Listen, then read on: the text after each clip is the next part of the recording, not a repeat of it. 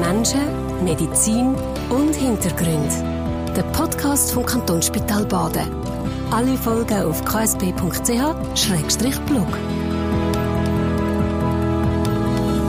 Grüß euch miteinander und willkommen zu dem KSB-Podcast zum Thema postpartale Depression.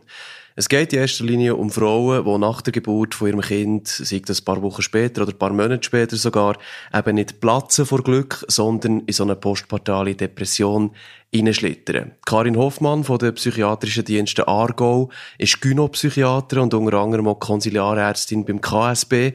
Sie erklärt uns, was das genau ist, so eine postpartale Depression und was man dagegen machen kann. Grüß dich, Frau Hoffmann. Guten Tag.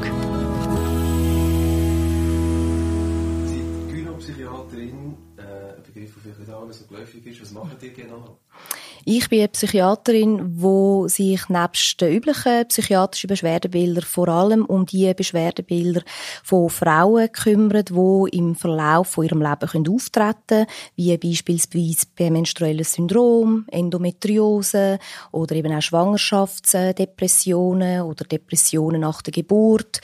Ich kümmere mich aber auch um psychische Probleme bei der Menopause oder wenn beispielsweise auch sexuelle Funktionsstörungen auftreten gerettet. Also ein breites Themenfeld eigentlich. Ja, genau. Mit, äh, befasst, befasst mich mit, mit äh, Problemen, die auftauchen beispielsweise im Zusammenhang mit der Geburt oder nachgeburtlichen Problemen bei einer, bei, einer, bei einer Mutter, bei einer Frau, die Mutter ist worden. Da gibt es die beiden Begriffe postpartale Depression und postnatale Depression. Also partal und natal, was ist dort der Unterschied? Eigentlich meint es das Gleiche, nur betrachtet man das von einem anderen Standpunkt aus. Das heißt postpartal, da wird eigentlich angeschaut, was aus der Sicht der Mutter ist und postnatal ist die Betrachtung ähm, von der Sicht vom Kind aus. Also es meint eigentlich das Gleiche. Das heißt, wenn man es googelt, findet man unter postnatal und postpartal eigentlich die gleiche Beschwerde oder das gleiche Beschwerdebild. Ist beides eigentlich richtig. Wir äh, reden in diesem Podcast über postpartale Depression, also aus der Sicht der Mutter, die erst das Kind hat, äh, bekommen. 15% von diesen Frauen, die geboren haben, leiden unter postpartalen Depressionen. Was, was, ist das genau? Postpartale Depression ist eigentlich, wie das Wort ja schon sagt, äh, Depression. Das heißt einfach, dass sie kurze Zeit oder auch Monate nach der Geburt kann auftreten, meistens innerhalb von einem Jahr. Und die Beschwerden sind eigentlich mit einer gewöhnlichen Depression oder einfach mal der Depression, wo man so in der Gesellschaft kennt, identisch. Das heißt?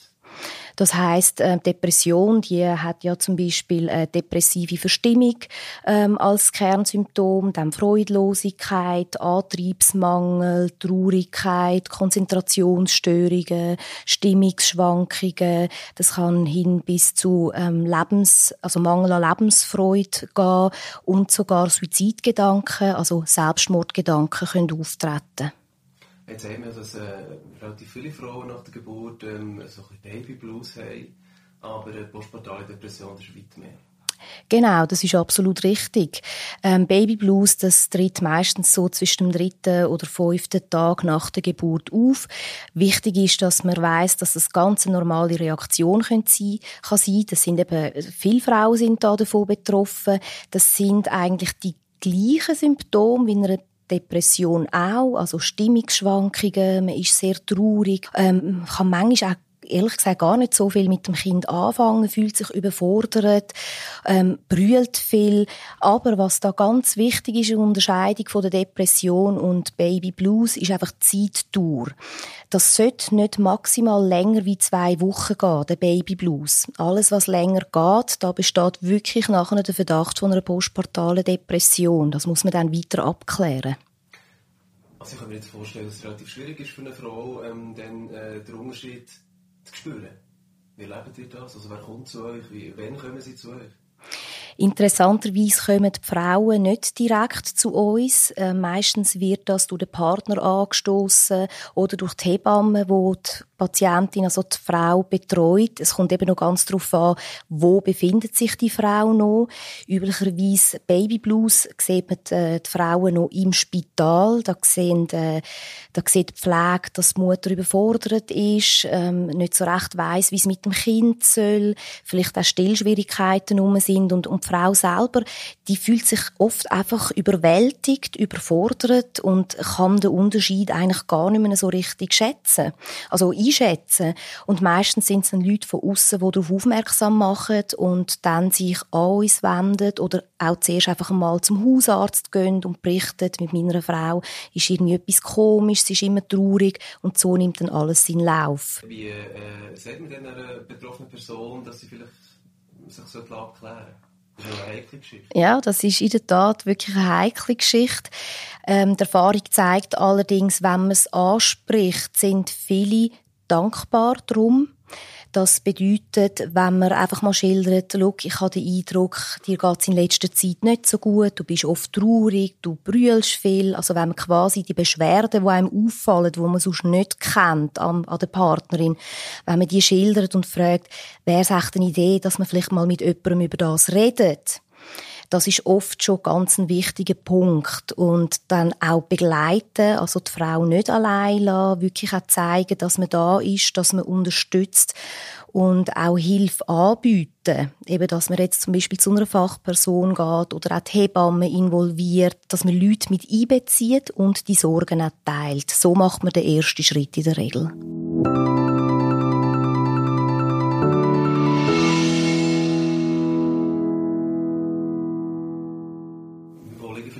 Dass, äh, dass Frauen, die von einer postpartalen Depression betroffen sind, ähm, sich das irgendwo vielleicht auch nicht zugestehen dass das so ist? Ja, das ist eine gute Beobachtung. Grundsätzlich ist schwierig zu sagen, warum das genau so ist. Äh, was aber zu beobachten ist, dass es natürlich schon auch mit dem, mit dem Bild von der Frau, von der heutigen Zeit einen Zusammenhang hat.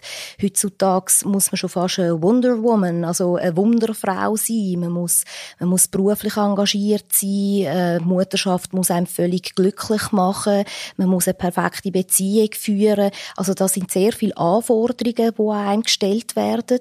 Die Mutterschaft ist etwas, wo auch mit sehr vielen Mythen verbunden ist. Also es muss einem immer glücklich machen.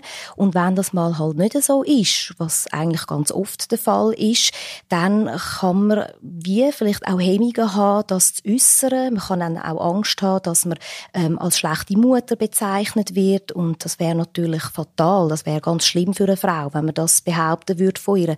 Und ich glaube, dadurch entstehen auch ganz viele Hemmungen, einfach früher auch über das zu reden, sich mit anderen auszutauschen und so nimmt dann das eine oder andere ähm, den Lauf und dann können so Depressionen entstehen, wenn man es lange für sich behaltet. Also man kann sagen, dass es ein bisschen ein Tabuthema ist, dass, dass eben die Frauen äh, nicht dürfen zugeben, sage ich jetzt mal, dass äh, trotz dem gesunden Kind, trotz dem intakten Familienverhältnis vielleicht irgendwie, dass es ihnen nicht gut geht, sie sollten dankbar sein und glücklich. Und dann vorhin gesagt, dass gerade in heutiger Zeit oder die Ansprüche vielleicht an eine Mutter auch gewachsen sind ist in dem Fall so ein, ein, neues Krankheitsbild? Es ist in dem Sinne nicht ein neues Krankheitsbild. Ich denke einfach, dass es jetzt mehr ins Bewusstsein rückt. Es ist zwar nach wie vor ein Tabuthema, aber die Leute reden wirklich mehr darüber. Es gibt viel mehr Organisationen, viel mehr Selbsthilfegruppen, wo man da auch wirklich Anlaufstellen findet und sich mit Gleichgesinnten kann austauschen. Nur schon die Medien, die ganze Entwicklung der Medien hat das natürlich begünstigt. Aufklärung im Fernsehen, im Internet, im Radio, das ist früher weniger der Fall gewesen. Ähm, eine Hypothese von mir ist natürlich auch, früher sind die Rollenbilder auch noch ein bisschen anders gewesen. Die, die wandelt sich ja auch mit der Zeit. Wobei man da auch sagen muss, das ist kulturell auch noch ähm, unterschiedlich. Also das heißt, nicht überall ist es selbstverständlich, dass, dass man Hausfrau kann sein. Da langt oft einfach das Finanzielle nicht. Da müssen einfach wirklich alle arbeiten. Ähm, und einfach die Rollenveränderung, dass heutzutage eben früher vom konservativen Bild, wo die Frau einfach daheim war, als Hausfrau tätig war, sich jetzt heute verändert hat, dahingehend, dass sie ähm, auch arbeiten dass sie das auch will, dass sie auch sozial sonst sehr eingebunden ist. Das hat sehr sicher auch wesentlich dazu beitragen, dass einfach eine Mehrfachbelastung in der heutigen Zeit da ist, wo vielleicht früher weniger oder vielleicht einfach anders da war. Also viele verschiedene äußere Einflüsse, die äh, so eine postpartale Depression können, ähm, äh, auslösen respektive ähm, befeuern. Gibt es besondere Persönlichkeitstypen, die anfällig sind auf das? Ich würde jetzt nicht unbedingt von Persönlichkeitstypen reden, sondern vielleicht einfach mehr vom Merkmal. Also man weiß beispielsweise Frauen, wo ganz gern Kontrolle behalten oder perfektionistisch veranlagt sind oder auch ähm, viel Sorgen sich machen. Ähm, das sind Frauen, wo in dieser Phase, wo halt viel Neues ist, viel Unvorhersehbares, das, das könnten wirklich so Eigenschaften sein, wo dann machen, dass, dass eine Frau überfordert ist, im Sinn von überfordert mit den eigenen Charakterzügen. Wenn sie alles kontrollieren will, äh, das ist natürlich unmöglich bei einem Neugeborenen. Das, das wird irgendwann einfach nicht gut kommen. Also dann können wir theoretisch schon vor der Geburt das Thema ein bisschen angehen und, und entsprechende Massnahmen oder entsprechende Hilfen erarbeiten, wie man es verhindern könnte? Oder kommt sie so oder so? Ja, ähm, das stimmt schon. Also man kann sich ähm, vorbereiten, sofern das überhaupt möglich ist, in so einem grossen Ereignis, dass man sich bewusst ist, dass man eigentlich sich nicht wirklich vorbereiten kann und dass es einfach drunter und drüber kann gehen. Und warum ist das wichtig? Wichtig ist, dass man da seine eigenen Ansprüche auch relativiert, dass man die überprüft im Vorfeld und weiß, okay, jetzt kommt eine Zeit, da muss ich irgendwo durch flexibel sein und dass man da nicht hohe Ansprüche hat und dementsprechend dann auch nicht enttäuscht ist, wenn man dann die Ansprüche einfach ähm, ja auch nicht erfüllen kann, sondern einfach nimmt, wie es kommt. Das ist sicher ganz eine gute Vorbereitung. Und dann gibt es natürlich noch praktische Sachen, die man vorbereiten kann, dass man sich mit dem Partner abspricht, wie gewisse Sachen dann sollen ablaufen daheim. Wo holt man sich noch Unterstützung, vielleicht für Haushaltshilfe oder vielleicht für Essensdienste. Gerade die erste Zeit ist ja sehr intensiv mit dem Wickeln und dem Stillen. Und das alles, wenn wenn es gut läuft, wenn dann noch Probleme dazukommen von Seiten vom Kind oder vielleicht auch körperliche Beschwerden noch von der Mutter, dann ist ja alles normal nochmal komplizierter. Und wenn man da ein gutes Netz hat, wo man schon im Vorfeld hat können organisieren, das trägt wirklich ganz viel dazu bei, dass man sich gut vorbereitet hat.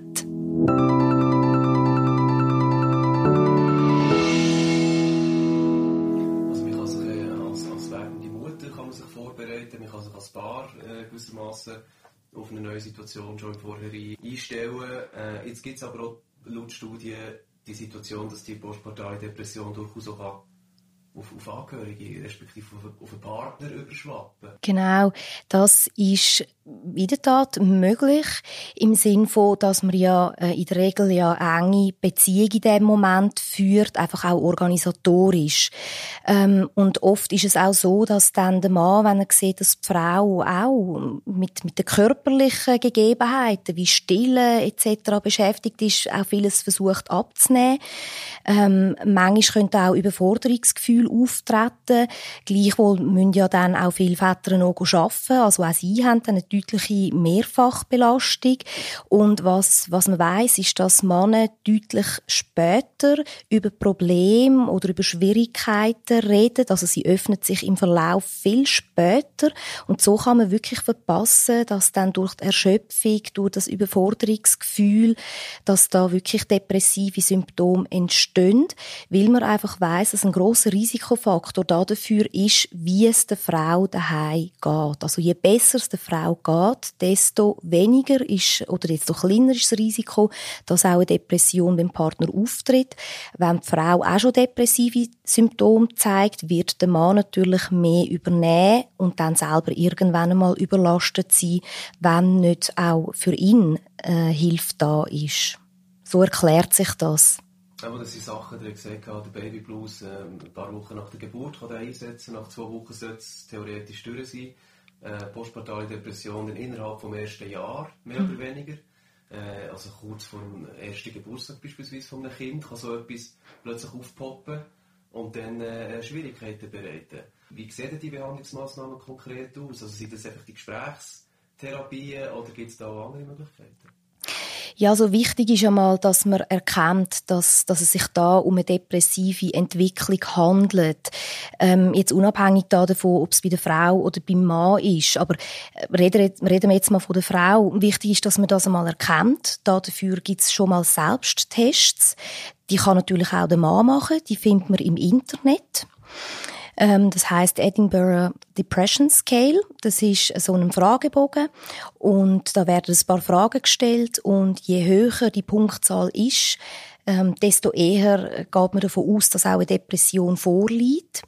Das heißt, die Betroffenen können dann mit dem Ergebnis können sie sich mal an einen Arzt wenden, im Idealfall natürlich an einen Facharzt für Psychiatrie und können das dann mit dem besprechen. Und dann tut dann der Facharzt schauen, ja, was für einen schweren Grad hat denn die Depression? Ist das eine Depression? Ist da noch etwas anderes dahinter?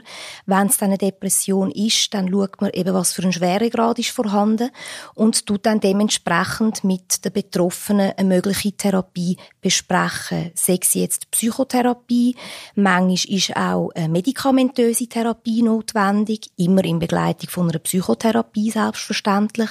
Und dann gibt es natürlich leider auch die Fälle, wo es einfach auch durch ambulante Gespräche und durch Medikation einfach nicht mehr langt und auch dann, ums Umfeld zu entlasten, wird manchmal wirklich ein psychiatrischer stationärer Klinikaufenthalt notwendig. Das sind Gott sei Dank noch wenig Fälle, aber das kommt auch vor. Also bei, bei denen, die irgendwann vorbeikommen und das, das Problem der postpartale Depression dann noch loswerden innerhalb, sagen wir mal, von zwei Wochen. Wie muss man sich das vorstellen? Ja, es kommt eben ganz darauf an, wann dass man mit diesen Betroffenen konfrontiert ist. Wenn ich jetzt natürlich eine Betroffene sehe, die ist mir zehn Tage nach der Geburt, ähm, dann versuche ich ihr zu erklären, dass das mit ganz grosser Wahrscheinlichkeit ein Babyblues ist. Ich kläre natürlich ab, sind vorher schon psychiatrische Erkrankungen bekannt gewesen? Ist sie vielleicht schon mit einer Depression in die Schwangerschaft rein? Dann ist es natürlich nochmal eine andere Ausgangslage. Aber ein Babyblues, da tue ich sie wirklich einfach besänftigen und sage, das ist völlig normal. Ähm, ich schlage dann auch vor, dass man nochmal eine Verlaufskontrolle machen nach zwei, drei Wochen.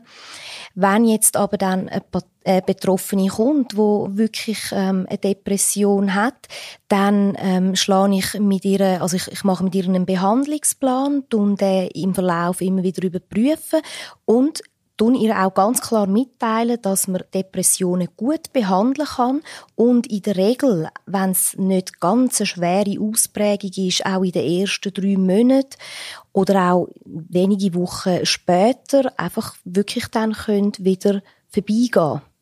Welchen Einfluss hat äh, so eine Depression auf, auf das Kind oder auf die Beziehung zum Kind? Das ist ähm, ein Thema, wo immer wieder noch untersucht wird.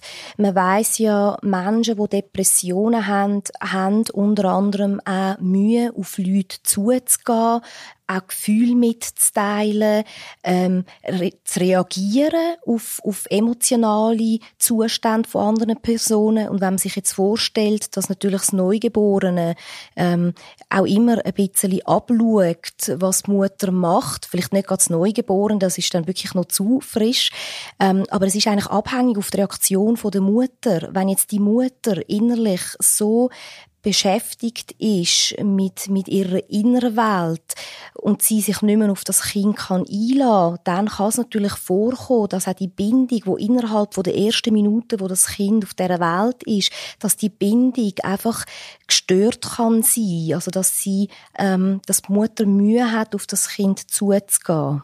Wichtig ist, dass man die Sachen früher kennt, die postportale Depression und ähm, sich Hilfe sucht, beispielsweise bei euch. Genau. Also der erste Schritt, dass man ähm, sich meldet, dass man darüber redet. Man muss sich wirklich nicht für das schämen. Und das auch mit Fachpersonen. Da kann man sich bei uns melden. Man kann sich aber auch, man kann auch die Hebammen ansprechen, wenn man gerade nicht weiß, wo man sich melden soll. Und ähm, die kann dann über die Ärzte alles Weitere auch aufgleisen. Es gibt spezielle Sprechstunden für das, die psychogynäkologische Sprechstunde, wo man sich dann auch mit dem Partner in Begleitung kann vorstellen vorstellen.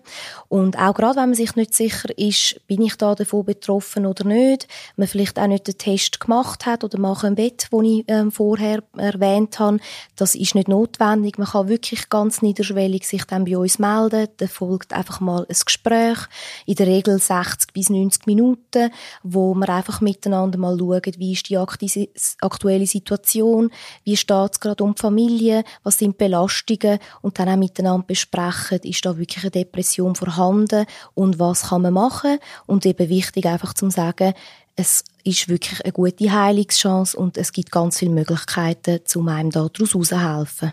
Einfach ganz zum Schluss, du hast jetzt gesagt, den Partner mitnehmen, kann man machen, muss man aber nicht. Muss man nicht, aber tun wir natürlich immer sehr gern willkommen heißen. Das ist vielleicht auch schwierig, oder? Wenn, wenn dann noch jemand zusätzlich dabei ist, äh, für eine äh, betroffene Frau über ihre Probleme zu reden. Das ist absolut so. Man darf das dann auch vor Ort selber entscheiden, ob man jetzt will, dass der Partner dabei ist oder für einen Teil vom Gespräch vielleicht auch draussen wartet. Und in dem Zusammenhang, wir haben jetzt ein bisschen weniger über Kind geredet, aber selbstverständlich dürfen die Mütter auch immer mit dem Baby kommen, wenn es nicht möglich ist, das Baby abzugeben. Das darf die Mutter in dem Moment ganz frei entscheiden, ob sie vielleicht doch lieber ohne Baby wegkommt. Das ist auch alles möglich. Gynopsychiaterin Karin Hoffmann zum Thema postpartale Depression. Dankeschön. Vielen Dank auch, dass wir da sind. Menschen, Medizin und Hintergrund. Der Podcast vom Kantonsspital Baden. Alle Folgen auf ksp.ch-blog.